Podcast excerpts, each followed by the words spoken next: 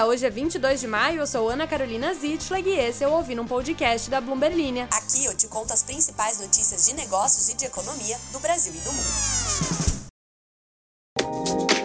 Bom dia! Mais uma semaninha saindo do forno, que alegria! Espero que você esteja descansado porque os próximos dias prometem bastante, viu? Tem votação do esqueleto fiscal aqui no Brasil e votação do teto da dívida nos Estados Unidos, que vejam só diz respeito a basicamente a mesma coisa: o quanto ambos os governos podem gastar e o quanto os mercados querem se estressar com as brigas políticas que envolvem isso.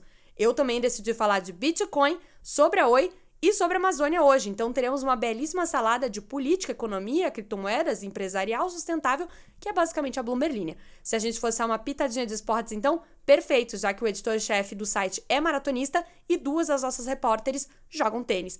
Eu, durante o final de semana, Passei boa parte deitada no chão da sala tentando criar coragem para fazer alguns abdominais e também assisti a sexta etapa do Sul-Americano de Vôlei de Praia, no qual o Brasil levou no feminino e no masculino. Parabéns para todo mundo. E gostaria de deixar um recado que eu não gosto do Miami Heat porque eu desgosto de tudo que o DJ Khaled gosta, incluindo o Drake. O que isso tudo significa que eu tava na casa dos meus pais e eles têm um pacote de TV a cabo com todos os canais de esporte e que eu também tava tentando impressionar um homem hétero assistindo a todos esses esportes. Mas já passou, vamos às notícias. Falando em homens, o presidente da Câmara dos Estados Unidos, Kevin McCarthy, disse que ele e o presidente Joe Biden vão se encontrar na tarde de segunda-feira para discutir o teto da dívida. Segundo o líder republicano, ele e Biden tiveram uma ligação produtiva. Eu fiz aspas no ar, mas você não está vendo as minhas aspas. E, abre aspas, tempo é essencial, fecha aspas. O deputado Garrett Graves, por sua vez, um dos negociadores republicanos, disse que os níveis de gasto serão um foco, abre aspas, fundamental, fecha aspas, das negociações, o que me leva a pensar o que seria o foco fundamental de uma negociação sobre dívida se não fosse o nível dos gastos. Mais cedo no domingo, a secretária do Tesouro Janet Yellen disse que as chances dos Estados Unidos pagarem todas as suas contas até meados de junho são, abre aspas, mais uma vez, tá cheio de aspas hoje, bastante baixas, fecha aspas. Aí o McCarthy foi na Fox News e disse que o Biden parece querer mais um calote do que um acordo. Aí Biden, por sua vez, disse a jornalistas no Japão que ele propôs sim cortar gastos e que o ônus agora é dos republicanos para mudar suas demandas. O presidente americano insistiu que não concordaria com um acordo que protege os incentivos fiscais para os ricos e para as indústrias de combustíveis fósseis e farmacêuticas, ao mesmo tempo em que corta o financiamento da saúde e da educação. Uma vez na sexta série estava rolando uma briga entre dois grupinhos rivais da minha sala, aí uma professora nos trancou numa sala e só deixou a gente sair de lá quando a gente se resolvesse e se abraçasse. Estariam Biden e McCarthy prontos para a professora Luciara? Eu acho que não. Por isso mesmo que os investidores estão se preparando para a volatilidade do dólar esta semana e perdas nas ações, enquanto os legisladores dos Estados Unidos lutam para fechar um acordo de limite de dívida. Os títulos do Tesouro com vencimento após o início de junho foram negociados com prêmios de rendimento significativos por conta do risco de inadimplência, e o custo do seguro da dívida dos Estados Unidos contra o não pagamento disparou nas últimas semanas. A primeira inadimplência dos pagamentos dos Estados Unidos causaria uma grande dor à economia global, com previsões de perdas de emprego e custos de empréstimos mais altos. Biden e McCarthy estão em um impasse desde janeiro sobre o aumento do limite de empréstimos do governo de 31,4 trilhões de dólares. O Tesouro americano tem adotado medidas contábeis especiais desde janeiro para ficar dentro do teto. Tcherê, tcherê, cantando pagode pra te trazer de volta ao Brasil. Onde, onde, onde, adivinhem, nem precisa adivinhar porque eu já tinha contado na introdução, também teremos discussões sobre gastos. Só que no nosso caso é como se fosse meio que um passo atrás aí da discussão que está rolando nos Estados Unidos. Daria até para dizer que justamente para evitar a situação na qual os gringos estão se encontrando agora nesse momento, de ter que aumentar o teto da dívida de última hora em meio a uma briga política, vem aí ele tá de volta à boca do povo, pode entrar o esqueleto fiscal. E caso você esteja embarcando agora somente aqui no Ouvindo um Podcast, não sabe, eu batizei, registrei e pedi a patente de esqueleto fiscal para substituição de arcabouço fiscal. Porque arcabouço é uma palavra muito difícil e significa esqueleto, então esqueleto fiscal. Pois vejam que, segundo economistas entrevistados pela Bloomberg News, as travas impostas no projeto do esqueleto fiscal sugerem que o apetite do governo por mais gastos pode ser ao menos parcialmente aplacada pelo Congresso. A votação, que está prevista em regime de urgência para essa semana, é vista como um teste para a tese dos investidores de que um Congresso majoritariamente de centro-direita, eleito no ano passado, faria contraponto à agenda do governo de Luiz Inácio Lula da Silva. Vejam vocês que estamos alinhados com os gringos nesta de governo de um jeito, Congresso do outro. Por exemplo, os deputados brasileiros aprovaram no início do mês um projeto que suspende pontos de um decreto de Lula que alterava o marco do saneamento aprovado em 2020.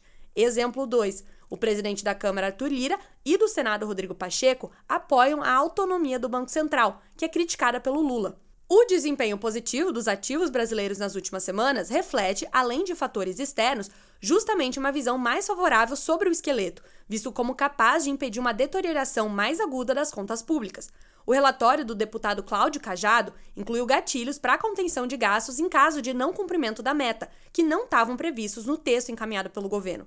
Entretanto, ainda há dúvidas sobre a efetividade da regra fiscal sobre a trajetória da dívida nos próximos anos. Eu gosto muito do fenômeno criar uma regra para que ela possivelmente seja quebrada no ano seguinte. Eu quero falar sobre a Oi, mas tem coisa mais importante que eu preciso falar agora no começo do podcast. Não me empolgo, vai ficar com 45 minutos e aí o episódio não termina e eu não falo das coisas importantes. Por exemplo, você precisa começar a semana sabendo que os planos para um encontro bilateral entre o presidente da Ucrânia, Vladimir Zelensky, e o Lula não deram certo. Os dois líderes participaram da cúpula do G7 no Japão. As autoridades brasileiras alertaram inicialmente que Lula estava incomodado com a viagem não anunciada de Zelensky ao Japão e se sentiu pressionado a ter uma reunião paralela ao encontro do G7 que terminou no domingo. Mas essas autoridades disseram mais tarde à Bloomberg News que ofereceram à equipe de Zelensky pelo menos duas vagas na tarde de domingo. As razões para a mudança de planos não eram claras, mas funcionários familiarizados com o assunto citaram problemas de agendamento. O líder ucraniano viajou ao Japão em parte para se encontrar pessoalmente com líderes do chamado Sul Global, que inclui o presidente Lula, e reunir apoio para os esforços do seu país para resistir à invasão do líder russo Vladimir Putin. Ao contrário dos países do G7, o Brasil assumiu uma postura mais neutra em relação à guerra na Ucrânia, argumentando às vezes que Zelensky, os Estados Unidos e os países europeus compartilhariam a culpa pela invasão de Putin. Vou falar da Oi agora. Oi, em recuperação desde março, a empresa de telecomunicações planeja buscar financiamento emergencial de pelo menos 4 bilhões de reais. A empresa tem dívidas declaradas de 43,7 bilhões de reais, segundo o pedido protocolado há dois meses e meio. O plano foi aprovado pelo Conselho de Administração da empresa na noite de sexta-feira e indica medidas que a Oi e as suas subsidiárias vão adotar para fortalecer a sua estrutura de capital. A Oi disse que buscará pelo menos 4 bilhões de reais em financiamento emergencial, enquanto executa as demais medidas previstas no plano, incluindo aumento de capital e vendas de ativos. Outro fenômeno que eu gosto muito, além de criar regras para quebrá-las, é pedir financiamento tendo uma dívida 10 vezes maior do que o valor desse financiamento. Segundo a empresa, o plano reflete as negociações realizadas até o momento com os principais credores e outras partes interessadas para a reestruturação da dívida. Essa é a segunda vez que a Oi entra com recuperação judicial. Na primeira, ficou seis anos sob a proteção contra credores e só saiu em dezembro do ano passado, depois de vender vários de seus ativos mais valiosos, como data centers e ativos relacionados à telefonia móvel. Vou contar uma coisa, eu menti.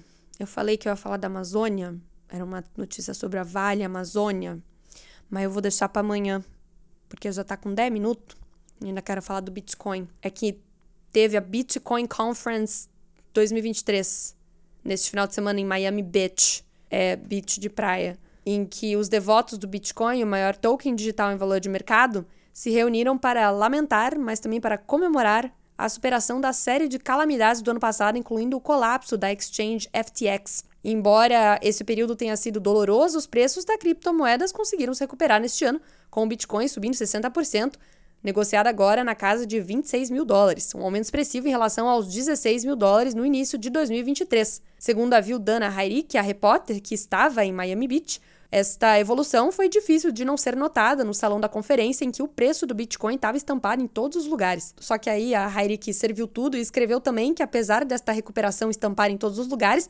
estavam ausentes os lembretes de que o Bitcoin foi negociado a quase 69 mil no final de 2021. Mais de 12 mil pessoas compareceram ao evento deste ano, abaixo de mais de 25 mil em 2022, segundo Brandon Green, diretor da conferência. Se você quer saber todas as características de um evento criptográfico, incluindo um grande palco com altos falantes cujas luzes foram perpetuamente reduzidas a um nível que normalmente seria encontrado em um clube noturno de Miami, segundo a Hayrik, e também sobre a música muito animada, um techno que foi tocado o dia inteiro, Basta você ler a matéria inteira dela lá na Bloomberg Linha. Ela conta também dos assentos especiais reservados para as baleias, o grupo que inclui detentores de amplos volumes de cripto, também para os palestrantes, e que também alguns candidatos presidenciais estavam circulando ali na multidão nos Estados Unidos. Agora que eu gravei o episódio todo, eu percebi como eu estou mal-humorada. Estou bastante mal-humorada. E foi se refletiu aqui na, na, na leitura, na elaboração deste episódio.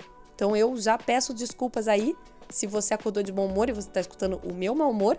Espero não te contaminar. E também se você acordou de mau humor, que nem eu tô nesse momento, que a gente se identifique e que a gente fale saco, tudo.